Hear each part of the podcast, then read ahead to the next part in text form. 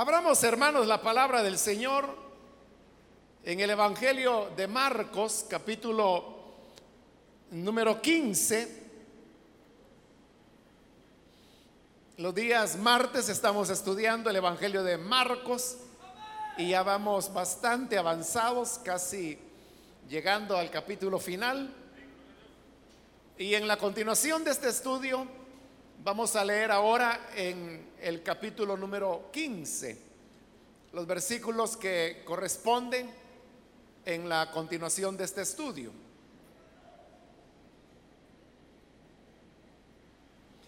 Dice la palabra de Dios en el Evangelio de Marcos capítulo número 15, versículo número 40 y 41. Algunas mujeres miraban desde lejos. Entre ellas estaba María Magdalena, María, la madre de Jacobo, el menor, y de José, y Salomé. Estas mujeres lo habían seguido y atendido cuando estaba en Galilea. Además, había allí muchas otras que habían subido con él a Jerusalén. Hasta ahí dejamos la lectura. Pueden tomar sus asientos, por favor.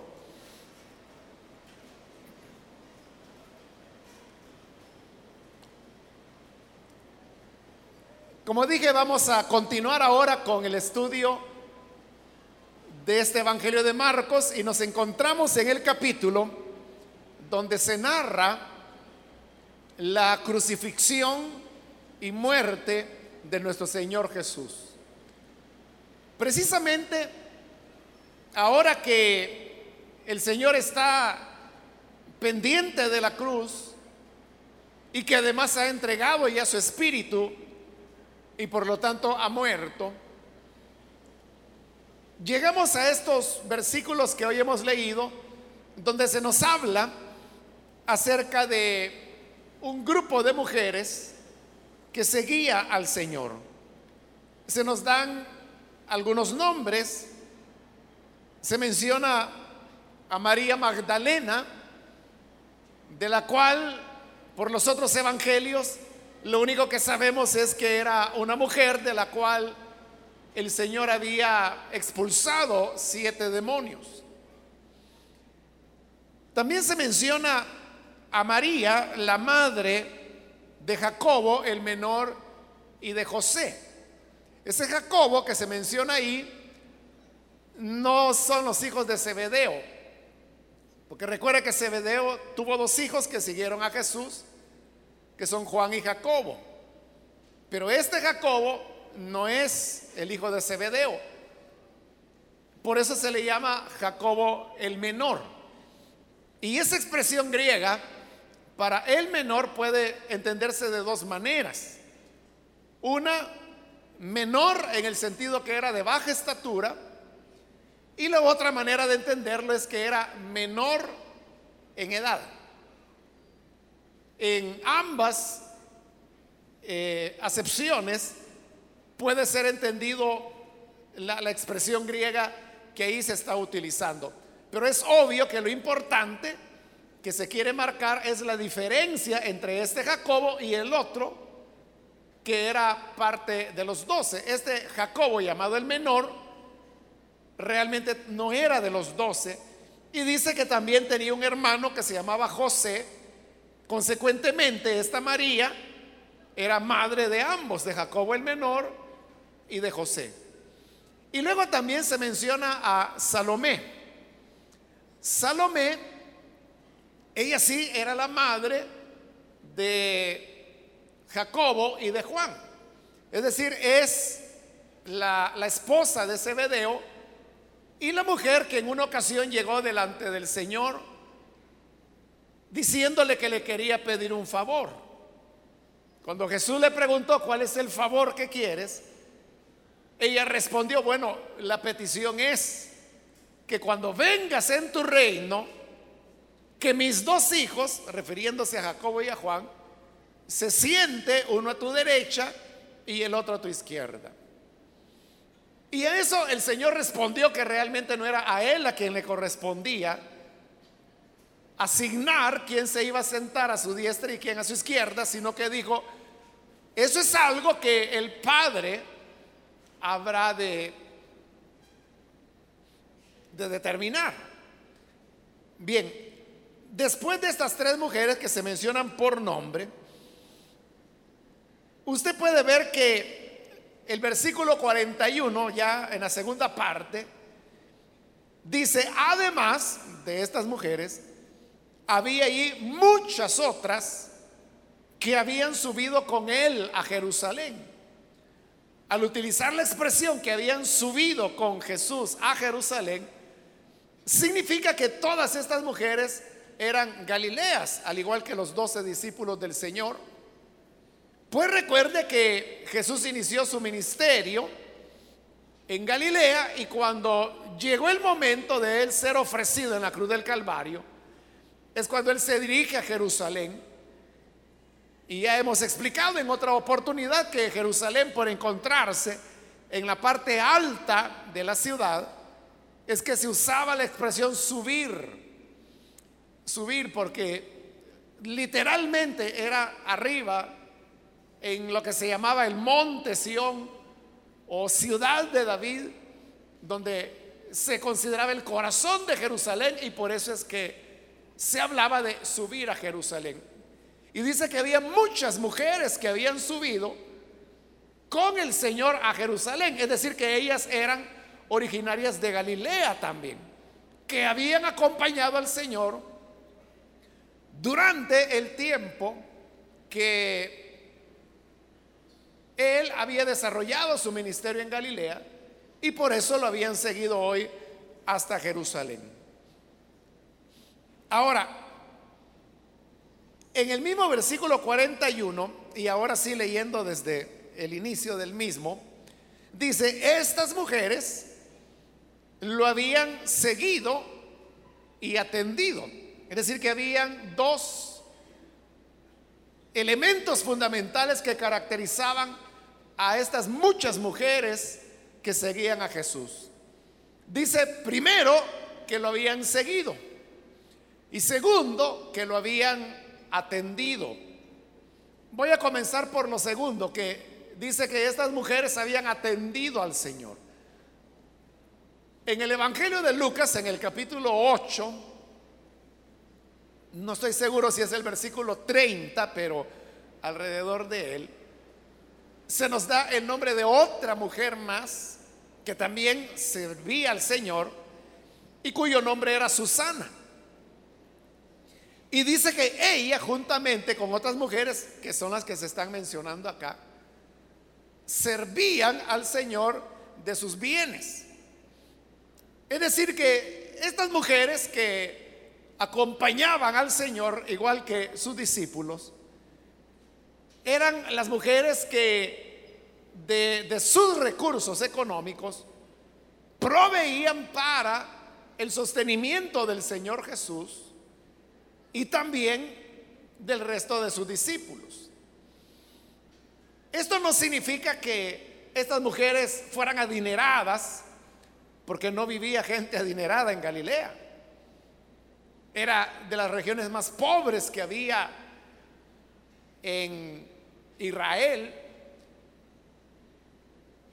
La ventaja es que ellas eran varias mujeres y con lo poquito que cada una aportaba, era suficiente para poder atender a las necesidades del Señor. Estamos hablando pues de su comida. Fundamentalmente era eso porque el Señor no tenía muchas cosas por las cuales preocuparse. Ahora, ese solo hecho que el Señor dependiera de estas mujeres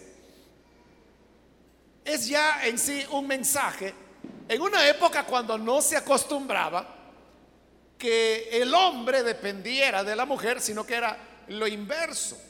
Esa es la razón por la cual cuando una mujer quedaba viuda, quedaba en el desamparo total. Y por esa causa es que la iglesia primitiva, cuando se estableció, una de las primeras cosas que hicieron fue atender a las viudas. Y eso lo encontramos tan temprano como en el capítulo 6 de Hechos, que todavía es la iglesia de Jerusalén, donde la obra de Dios ha nacido. Entonces ahí es donde nace la inquietud de cuidar de las viudas, porque ellas quedaban desamparadas, porque, repito, era la mujer la que dependía del hombre, nunca la inversa. El único que hizo las cosas al contrario fue el Señor Jesús, que dependía de las ayudas que este grupo de mujeres le daban. En esa época, igual que hoy, no da quien tiene. No le da al Señor quien tiene, sino que le da quien le ama. Ese es el punto. Ellas no tenían muchos recursos, pero sí amaban al Señor. Y por cuanto lo amaban de sus bienes, ellas llenaban las necesidades que el Señor como ser humano afrontaba. Entonces, eso es lo que significa que le servían, que lo atendían. Pero ahora vamos con la primera característica y es que dice que lo seguían. La expresión seguir de lo que habla, hermanos, es de ser discípulos. Igual que cuando el Señor le dijo a Leví, sígueme. Era un llamado, era una invitación para que se convirtiera en discípulo del Señor. Y Leví se levantó, dejó la mesita donde cobraba los impuestos y dejándolo todo dice que siguió al Señor. Lo mismo cuando Jesús fue a llamar a los hijos de Zebedeo, a Jacobo y a Juan, hijos de Salomé que se menciona allí. Él les dijo, síganme y les haré pescadores de hombres. Entonces, vea, la expresión síganme era una invitación a que fueran discípulos del Señor. Y lo mismo después de haber resucitado en el Evangelio de Juan, encontramos que el Señor se apareció a los discípulos y él comenzó a interrogar a Pedro y le dijo, Pedro, ¿me amas? Tres veces le hizo la pregunta hasta que finalmente Pedro se dio por vencido y le dijo, se puso muy triste porque ya era la tercera vez que Jesús le preguntaba que si lo amaba. Y Pedro no atinó más a decirle, Señor, aquí tú eres el que sabe todas las cosas. Y tú sabes que te amo. Entonces fue cuando el Señor le dijo, sígueme. Lo estaba invitando para que fuera discípulo. Entonces la expresión seguir significa que Es una manera de decir que tal o cual persona era discípulo del Señor. Pero como aquí está hablando de mujeres cuyos nombres se dan, por lo menos de tres de ellas, pero luego dice que habían otras muchas cuyos nombres no se dan precisamente porque eran muchas, que también seguían al Señor, es decir, que eran mujeres que eran discípulos del Señor. Ahora, esto, hermanos, es bien importante porque nos deja ver cómo el Señor Jesús cuando vino, Él vino para romper con muchas tradiciones religiosas, culturales, sociales, económicas de la época, porque Él claramente lo dijo y lo hemos visto a lo largo de este Evangelio que él había venido para anunciar las buenas nuevas del reino de Dios. Y el reino de Dios, como su misma expresión lo dice, reino de Dios es cuando Dios reina. Y el rey, usted sabe que es alguien que gobierna. Entonces podríamos decir que el reino de Dios es el gobierno de Dios. Pero el gobierno de Dios tiene sus propias características, sus propias normas, que sabemos que son muy diferentes a las del mundo. Jesús no solamente fue alguien que anunció el reino de Dios, sino que lo hizo visible en su persona, en sus palabras, en su conducta, en sus posturas, en sus actitudes. Y lo hizo visible a través de los milagros y señales que él hacía. Donde Jesús iba, ahí habían manifestaciones del reino de Dios. ¿Y cuáles son estas manifestaciones? Son las que el Señor mismo dijo. Valores como el perdón, valores que son inversos a los que el mundo enseña en el Evangelio de Lucas, la versión de Lucas de las bienaventuranzas, dice que Jesús expresó, bienaventurados o dichosos, ustedes los pobres. Y yo le preguntaría, ¿y en el mundo quién considera que sea una dicha ser pobre? ¿Usted se esfuerza para que sus hijos estudien, para que sean pobres?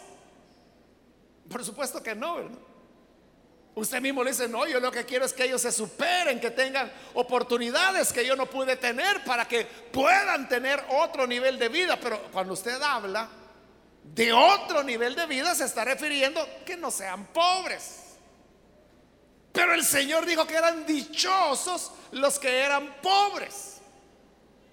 O como en el Evangelio de Mateo, siempre la versión de Mateo de las bienaventuranzas, Jesús dijo, felices los que lloran.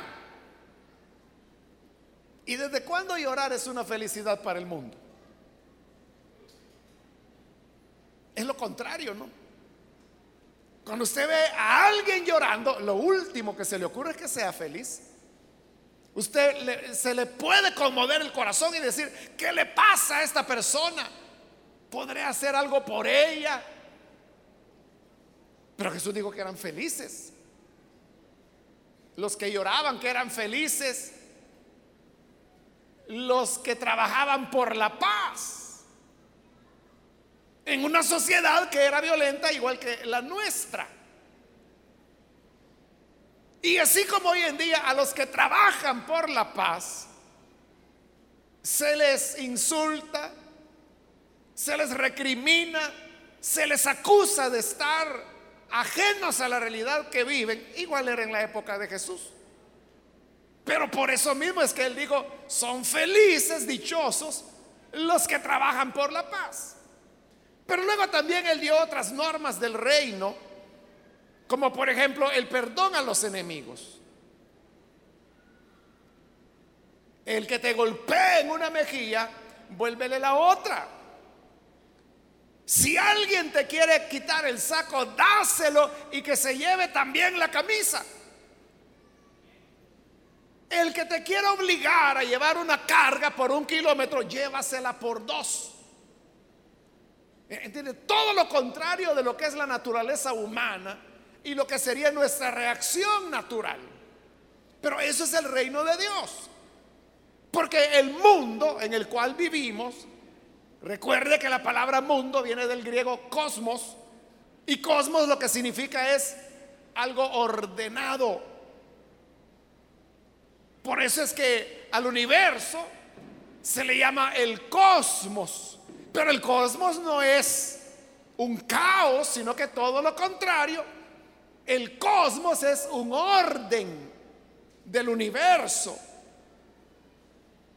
de los cometas, de las estrellas. Y esa es la razón por la cual se pueden predecir eclipses, cuándo el próximo cometa vendrá, porque el universo es muy ordenado. Y uno puede decir, bueno, este fenómeno cósmico se volverá a repetir dentro de 300 años, por ejemplo.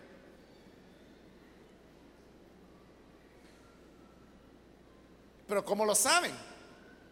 Porque es un cosmos, está ordenado. Por eso, hermanos, es importante no andar creyendo en los disparates que de tiempo en tiempo la gente sale diciendo que viene un asteroide y que va a chocar contra la Tierra y que los planetas se van a alinear. Mire, los planetas se han alineado infinidad de veces desde que usted nació y nunca ha pasado nada. Se recuerda la tal luna roja o luna de sangre, como algunos le llamaron, para ponerle más dramatismo.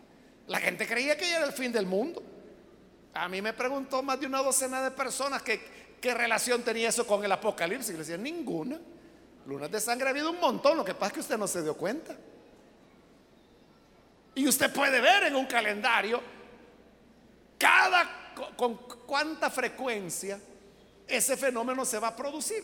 ¿Y por qué sabe usted que iba a ocurrir? Porque el cosmos es algo ordenado. Ahora mismo, para estos 10 de diciembre, hay un meteorito enorme que se acerca al planeta Tierra. ¿Y qué va a pasar? Nada. Nada. ¿Y cómo sabemos que no va a pasar nada? Porque es un cosmos, está todo ordenado. Ya se sabe la velocidad, la ruta que trae, todo. No va a tocar el planeta. También de paso le digo que hay un cometa que, que es interesante, es un cometa de doble cola. Normalmente los cometas tienen una. Este que viene hacia la Tierra y que en diciembre va a pasar cerca. Decir cerca, en términos cósmicos, puede significar millones de kilómetros de la Tierra. Pero eso es cerca, hablando cósmicamente, ¿no? va a pasar cerca un cometa de doble cola, que ojalá se den las condiciones para poderlo ver, porque es interesante, ¿verdad? Pero le aseguro que va a haber gente que va a andar diciendo que yo dije en esta predicación que era el fin del mundo porque dije que venía otra luna de sangre y que venía un cometa de cinco colas, van a decir.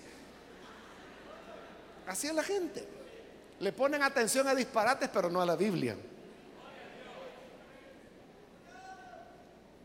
Entonces, como el cosmos es un orden, pero cosmos es la palabra griega que se refiere al mundo. Entonces, el mundo en el que vivimos el sistema de vida que llevamos es un orden, pero un orden que se opone a Dios.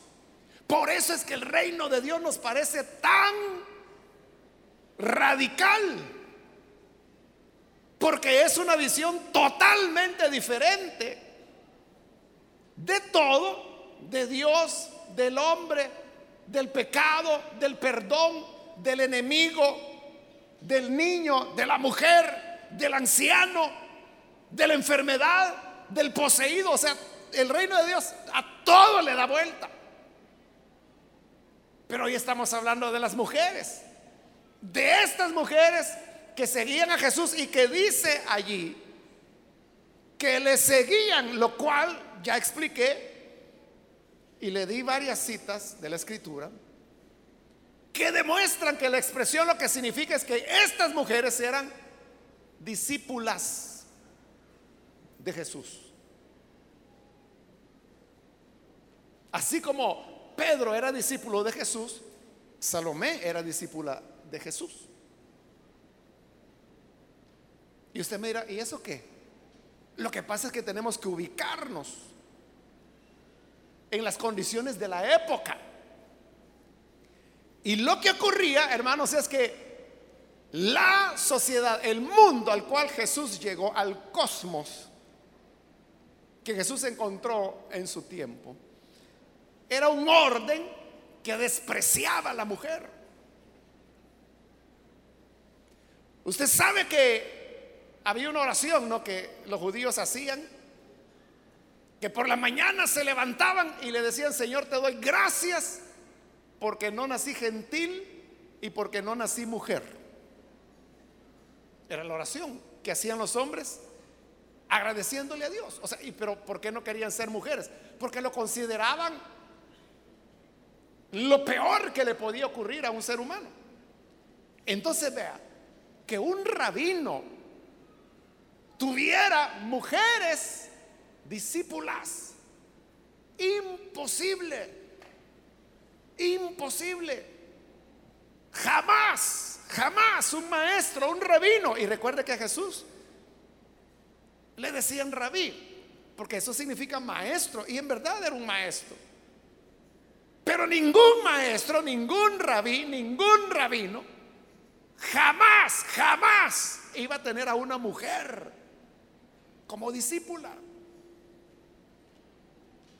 Y eso es lo escandaloso del pasaje que dice que María Magdalena, María la madre de Jacobo y de José, Salomé y otras muchas mujeres eran discípulas del Señor. Él les enseñaba, si no, recuerde el pasaje cuando Jesús fue a casa de María y Marta. Y se recuerda que María dice que se sentó a los pies del Señor para escuchar lo que él enseñaba. Ella estaba en la posición de discípula, estaba aprendiendo y vea, su hermana Marta, ella había absorbido la mentalidad cultural de la época y ella había absorbido el hecho de que ella era mujer y que por lo tanto no era el lugar de la mujer estar aprendiendo de un maestro, porque eso era exclusivo de hombres. Y por eso ella se fue al que pensaba que era su lugar, la cocina. Y ahí estaba muy atareada y le molestó que María estuviera allá oyendo a Jesús en cosa de hombres. Y enojada va y le dice, Señor, mira que mi hermana me deja hacer todo el oficio solo a mí y ella está ahí boca abierta oyéndote. En medio de este hombrerío. ¿Y qué le dijo el Señor? Le va a Marta, le dijo afanada estás con muchas cosas, pero ¿sabes algo, Marta? En la vida y en la existencia, solo una cosa es necesaria. Y tu hermana ha escogido la mejor parte. ¿Qué hizo Jesús? Aprobó. Aprobó la actitud de María. Otra María, mire, había muchas Marías, ¿no? Que estaba fungiendo como discípula del Señor. ¿Quiere usted tener una idea de cómo los rabinos veían a la mujer? Yo, hasta la copié, mire aquí ando el papelito. De lo que dijo un rabino llamado Eliezer. Eliezer vivió en el primer siglo de nuestra era, es decir, exactamente el mismo tiempo de la época de Jesús. Él aquí hace mención de la Torá. La Torá era las escrituras del Antiguo Testamento, obviamente, a lo cual se le sumaba la tradición oral. era la enseñanza de las escrituras y de la tradición. Entonces, este rabino Eliezer se lo voy a leer porque para que no piense que es invento mío. Pero vea lo que él dice. Y esto quedó escrito y, usted lo puede encontrar en los tardumes se llaman, que son los comentarios de los rabinos a la Torah precisamente. Dice así, mejor sería quemar las palabras de la Torah que confiárselas a una mujer. Amén, hermanas. Pero no termina ahí. Sigue diciendo, el que enseña a su hija la Torah es como el que enseña a su obscenidad. ¿A qué se refiere Eliezer cuando habla de su obscenidad? ¿Qué se imagina usted que es la obscenidad del hombre? Si yo le digo a usted, mire, fíjese que ahí había un hombre ahí en la calle y estaba enseñando la obscenidad. ¿Ya entendió a qué se refiere? ¿O no ha entendido? Y algunos me dijeron que amén. ¿Qué es lo que hace que el hombre sea obsceno? Lo que lo hace obsceno es la exposición de sus genitales. Entonces, ¿cuál es la obscenidad del hombre? Su miembro viril. Te mire lo que dice este maestro. El que enseña a su hija la Torah es como el que enseña a su obscenidad. Así veían a la mujer. Entonces usted puede ver, es un desprecio absoluto. Al punto de decir, es mejor quemar la escritura que enseñársela a una mujer. Ese era el mundo. Y aquí está hablando un rabino. Y como le digo, este comentario es tomado de los Targumes.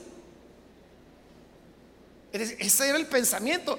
Y por eso escogí a un rabino del siglo primero, de la época de Jesús, para que usted vea cuál era la mentalidad. En esa mentalidad, donde se comparaba a las hijas con la obscenidad, con el miembro viril masculino, viene Jesús y toma a muchas mujeres como discípulas y les enseña.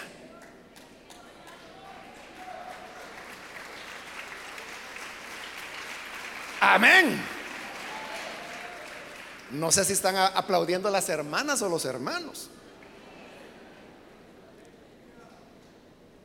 Porque nuestro mundo, nuestro cosmos, se parece mucho al cosmos en el que vivió Jesús en el siglo primero.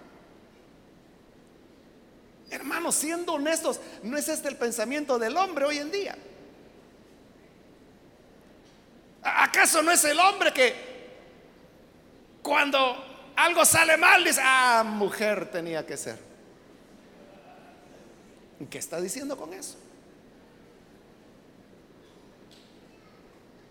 O que alguien va manejando mal el vehículo. Dice, bueno, ese bolo, choco o mujer. Pero note, note el desprecio hacia la mujer. Y para ser muy honestos, hermanos, dentro de la iglesia esas actitudes despectivas hacia la mujer son más profundas aún. Porque se toman pasajes de la Biblia mal utilizados para decir cosas como la cabeza de la mujer es el hombre, porque la mujer no tiene cabeza. Usted le dice, mira, vos no pensés nada, no decidas nada, porque yo soy tu cabeza. El hombre se aprovecha de eso. O sea, entendiendo muy mal, porque tampoco él se da cuenta que él no tiene cabeza. Porque dice que la cabeza del hombre es Cristo. Entonces el hombre también es un descabezado, ¿no? ¿Es así o no es así?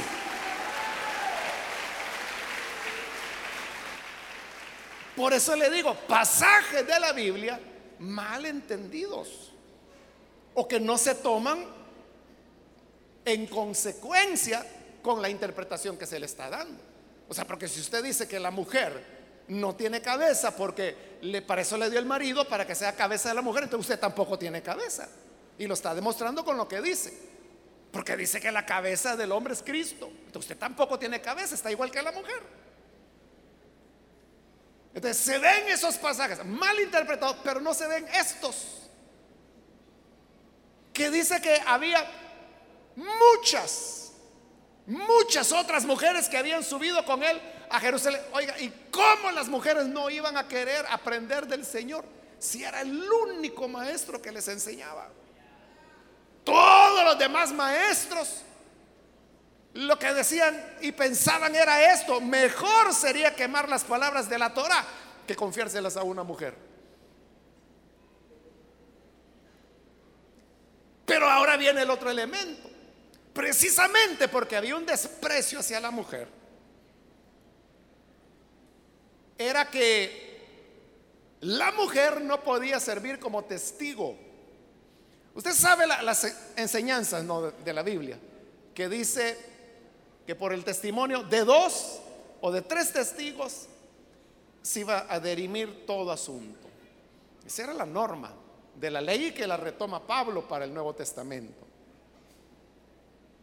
Que para decidir cualquier tema tenía que haber dos testigos o tres, pero ninguno podía ser mujer. Porque el testimonio de una mujer no valía. ¿Por qué? Porque era mujer. Y no había confianza en las palabras de la mujer. No se valoraba el testimonio de la mujer. Entonces, como testigos, las mujeres estaban descartadas. Pero miren lo tremendo. Y es que ahora Jesús necesita buscar testigos. Testigos de cosas importantes como por ejemplo su crucifixión, su sepultura y su resurrección.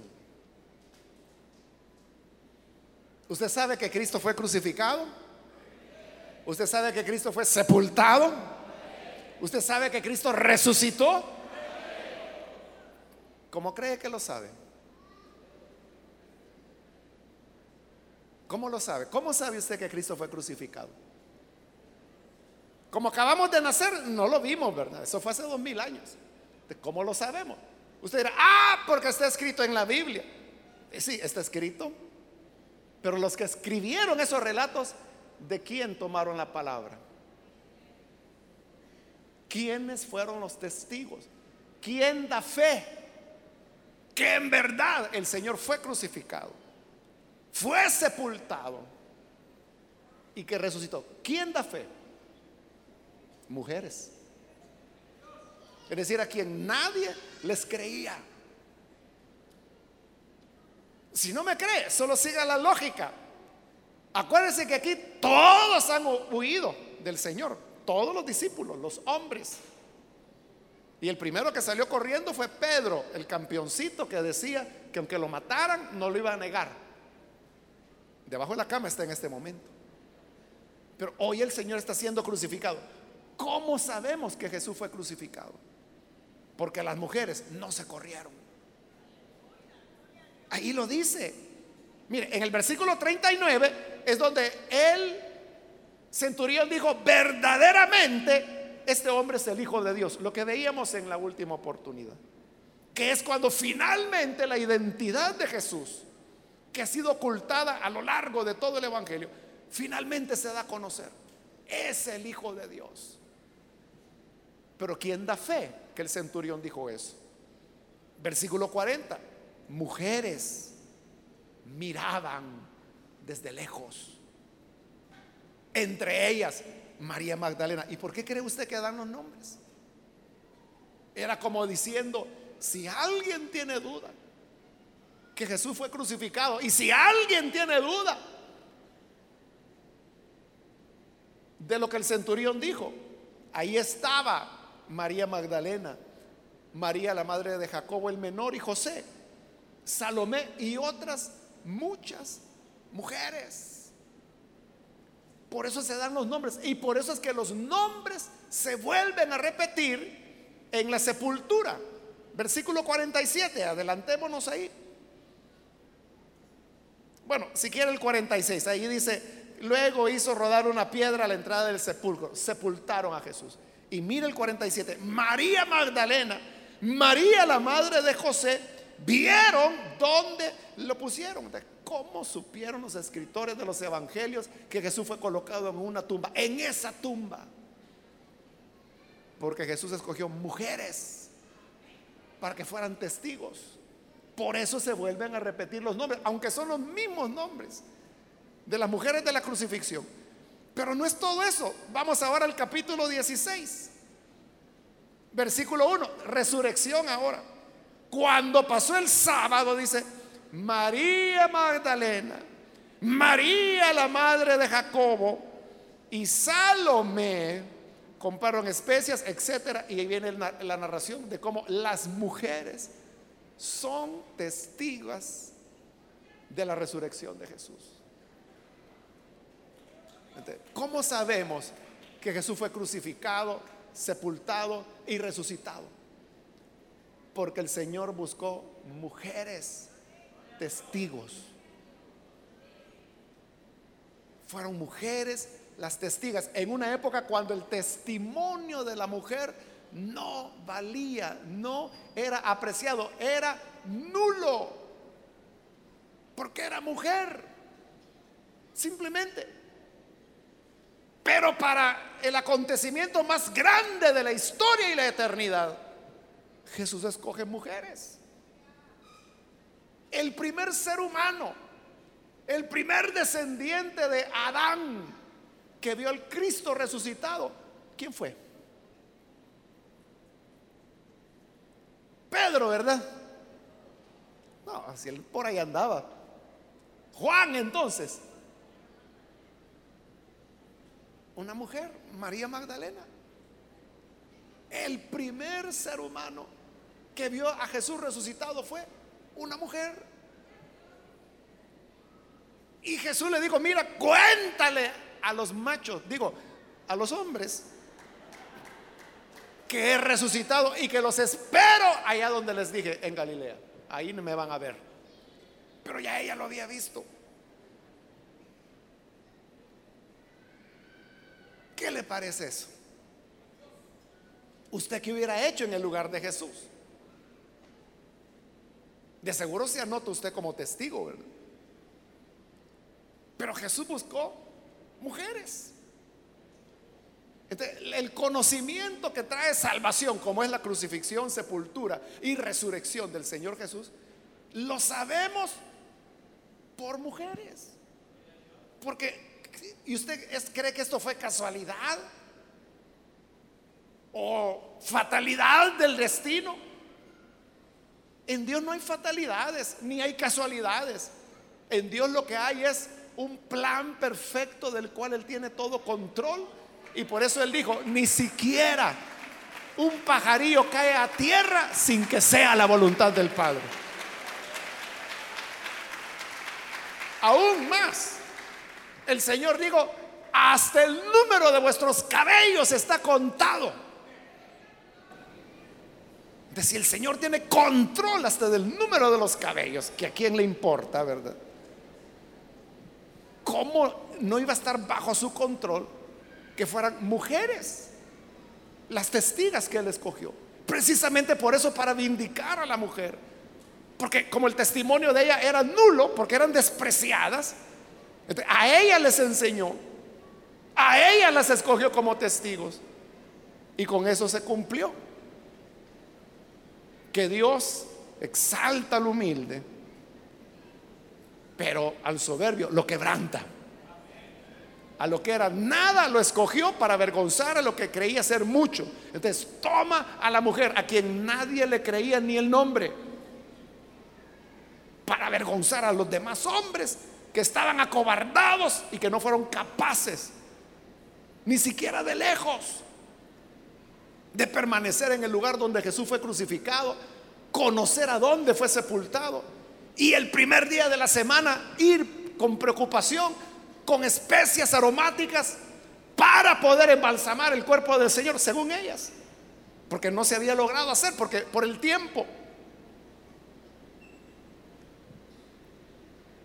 Entonces, ¿qué es lo que hay detrás de todas estas mujeres que siguen al Señor?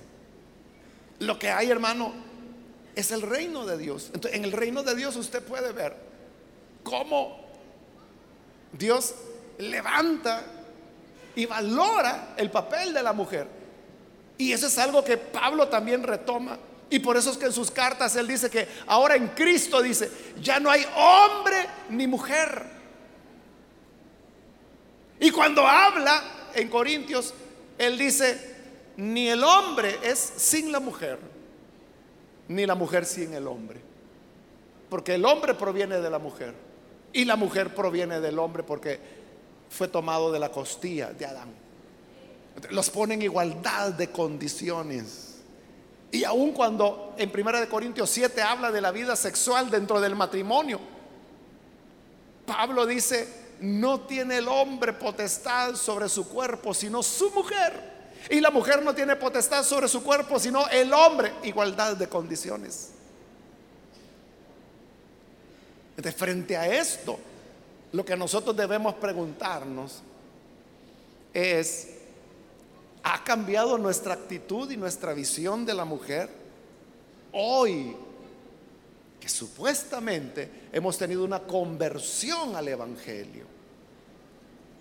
Pero ¿a qué nos hemos convertido realmente? ¿Al Evangelio o a una tradición evangélica?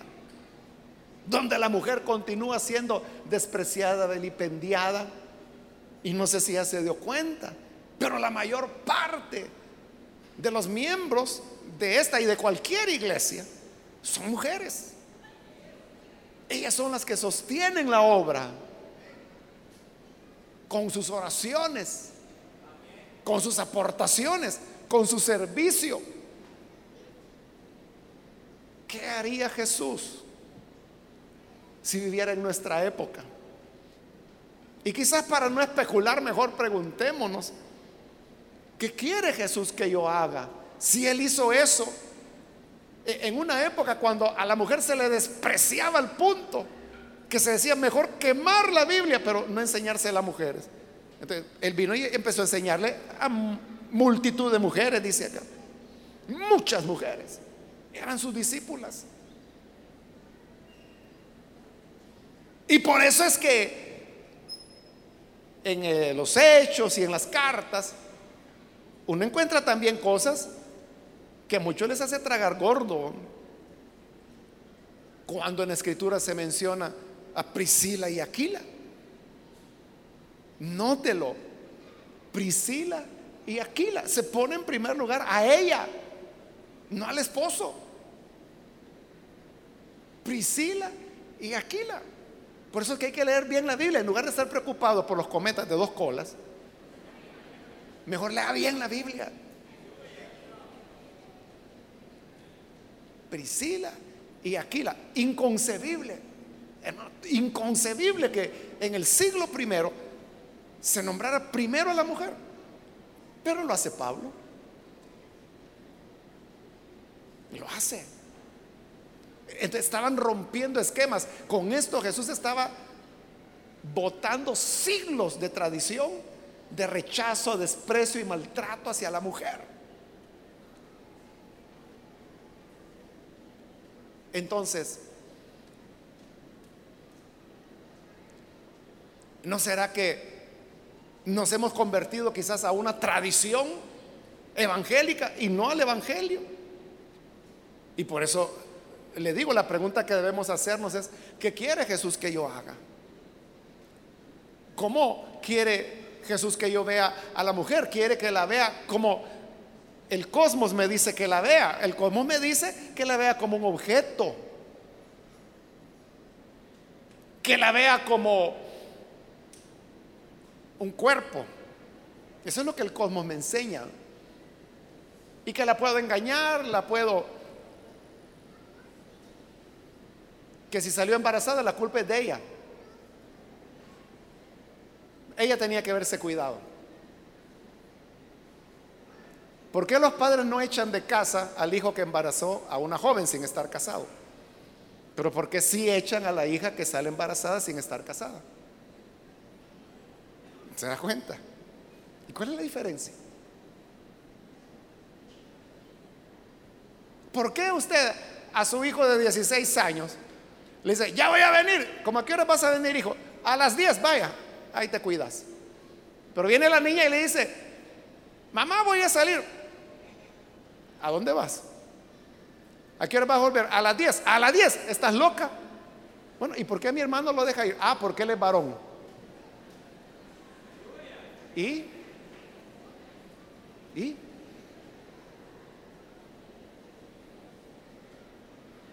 ¿Y qué que sea varón? Ah, no, es que a él no le va a pasar nada. Él nunca va a salir embarazado. Pero puede andar embarazando a medio mundo, ¿no? Pero la niña no. Porque si ella pierde su virginidad no vale nada. Pero si el muchachito pierde la virginidad es más hombre. Esa es la basura del cosmos que se le ha metido a la mente. tiene que renunciar a eso. Una hermana me decía, como muchas hermanas, ¿verdad? Fíjese que mi esposo es infiel. Yo entiendo, me dice, que el esposo no puede tener una sola mujer. ¿Cómo que no? Le digo yo. ¿De dónde ha sacado esa idea usted? Que el hombre no le aguanta una mujer, tiene que tener más. El pensamiento de ella. ¿De dónde sacó esa idea? Si se acepta que el hombre puede tener varias mujeres, ¿por qué la mujer no puede tener varios hombres? O sea, yo no estoy diciendo que se haga, ¿no? Lo que estoy diciendo es que el hombre tiene que ser fiel y la mujer tiene que ser fiel. Y, que es basura del mundo que el hombre no le aguanta una mujer, que necesita más de una. Porque es que yo sé que el hombre es encendido. Que sin vergüenza es otra cosa.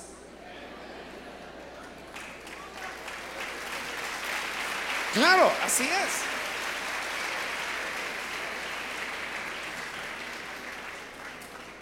Entonces, la mujer no nació para sufrir. Porque la mamá le dice, ahí viene la niña llorando. Ay, me, fíjate que Alfredo anda con otra mujer. Y le dice, hija, así nos toca a las mujeres, aguantar. Si yo te contara todo lo que le ha aguantado tu papá, pero mira, llegamos a viejos y aquí estamos juntos. Sí, y la señora pisoteada toda la vida. Y hoy quiere que la hija se deje pisotear también. Pero entonces, ¿por qué el hombre no perdona cuando la mujer es la que falla. Es que ni ha fallado y anda preguntando, mire, y si ella falla me puedo divorciar y casarme con otra. Rápido está pensando, rápido armó él ya su idea. Entonces, la mujer vale tanto como el hombre, es, es un ser humano. La mujer no es menos inteligente.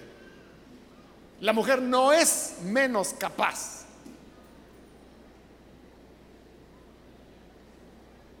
La mujer no es un instrumento para el hombre, sino que es un ser humano, como la Biblia dice, coherederas de la vida. Coherederas, es decir, coheredero significa que hereda igual. Coherederas de la vida igual que el hombre en ese sentido tiene que ser respetada. Y por eso yo le digo a las hermanas, depende de su dignidad, hasta donde su dignidad le permite que la estén humillando y maltratando todo el tiempo. Pero si usted tiene alguna dignidad, no permita. O sea, quítese esa idea de que no, es que la mujer nació para sufrir. ¿Y quién le dijo eso? Ese no es el plan de Dios. Este Jesús lo que hizo fue potenciar a la mujer, levantarla y darle privilegios que ningún hombre le dio. No llamó al diácono, no llamó a los pastores, no llamó a los apóstoles. Llamó a las mujeres y les dijo, miren, yo me voy a morir, me, me van a enterrar y voy a resucitar y ustedes van a ser las testigas. Inconcebible, ¿verdad? Inconcebible. Pero eso es lo que Jesús hizo. Yo hasta aquí llego antes que me apedren. Pero solo le dejo el pensamiento para que usted lo continúe elaborando. Reflexione en ello. Reflexione. ¿Por qué Jesús tenía discípulas? y por qué Jesús escogió mujeres para ser testigas de los eventos fundamentales del plan eterno de redención de Dios, que no va a haber otro, solo uno. Y solo una vez se dio, y solo hubo testigas, y todas eran mujeres. ¿Qué mensaje Jesús quiere transmitirnos con eso? Amén. Bueno, vamos a orar entonces, cerremos nuestros ojos. Y vamos a inclinar nuestro rostro. Y antes de hacer la oración, yo quiero invitar a las personas que todavía no han recibido al Señor Jesús como su Salvador, pero si este es su caso, yo quiero invitarle para que usted no vaya a dejar pasar este momento sin entregar su vida al buen Salvador.